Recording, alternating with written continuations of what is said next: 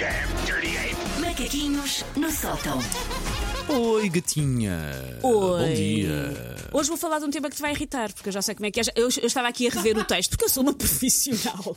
E eu estava aqui a rever o texto e pensei, ei, o Paulo aqui vai se chatear. Não te vais chatear, mas. uh, É aqueles que. me- tem a ver me com irritam. dinheiro, divisão de dinheiro, gestão de dinheiro. Oh, Manda lá ver, manda lá ver, Pronto. Manda lá ver. Porque é oficial. Não sei se já deram por isso. Tem sido assim uma coisa muito subtil. Há crise, há inflação, há Euribor maluca. Eu todos os dias faço refresh à, página- à página da Euribor e suo e transpiro. Já andei a fazer essas contas também, de, desde julho para cá se houve mexidas. Ainda, na minha ainda não houve. Na, naquilo que me chegou ao final do mês ainda não houve mexida. Pronto, mas- Eh, mas mas estou para ver.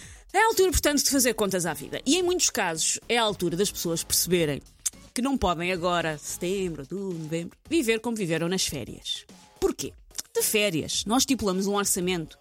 Epá, mas nem sempre queremos andar de calculadora na mão, estamos de férias, preferimos às vezes fazer uma amona aritmética e pedir mais uma garrafa de sangria de espumante. Pronto. E a verdade é que nós trabalhamos parte do Sim, ano para, e para usufruir daquele momento. serem férias e recuperarmos energias para depois Exatamente, ou seja, não, é? queremos também estar sempre obcecados. Só que agora que estamos de volta a casa, o que é que nós concluímos? Que estamos em recessão. Que andámos armados em PIB da Noruega e agora até o Natal temos que nos habituar a ser o PIB do Burundi. É o que há. Foram dias de ameijoas à beira-mar e agora vai ter que ser sangaste de lata do mini preço em casa. De preferência com as luzes apagadas para não gastar eletricidade, que já está aí uma grande crise Sim, sim, energética. Estamos a rir, mas claramente estamos consigo na sua dor também. Parecemos perfeitamente. O regresso de férias é também duro por isso, porque só o balancete de chatices e adultices cai a pique o orçamento de Estado familiar e há um crescimento abrupto do perímetro abdominal e das coxas, que as tais amêijoas que eu falei há bocado não se comem sem pãozinho ali no molho. As pessoas que desperdiçam o molho estão a perder uma das melhores coisas da vida. Eu ah, quase que chumbei a economia na faculdade, depois passei à rasca, mas suspeito que não é assim que se entra para a cimeira do G7, não é? Ah, festa e depois cortar tudo. Eu acho que não é assim que se entra para o G7. Não basta uma pessoa ah, ter voltado de férias, a pessoa voltou pobre. A pessoa voltou sem dinheiro. A pessoa passou de comer fora e pensar, a pensar: epá, se calhar posso na boa almoçar este iogurte que passou do prazo em maio, não vai para o lixo. Estamos nessa fase. A pessoa passou de pagar, sei lá, uma entrada num museu, num monumento, num parque, para ficar a tirar selfies com as torres que os miúdos fizeram com leg e é sequer. É o que temos para ver. O dinheiro em férias é diferente. Nós achamos que 12 euros por um galão no aeroporto é normal, que pedirem-nos o nosso automóvel em troca de um panique misto numa estação de serviço faz só parte das regras do jogo. Sim, sim, que clássico.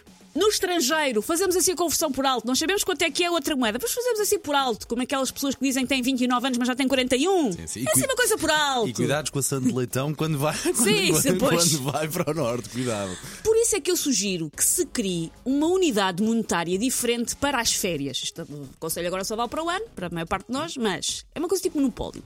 O dinheiro do resto do ano não faz sentido nas férias, porque simplesmente nós nas férias não gastamos dinheiro da mesma maneira do que no resto do ano. Gastamos dinheiro à parva porque, como o Paulo dizia, as férias em parte também servem para isso.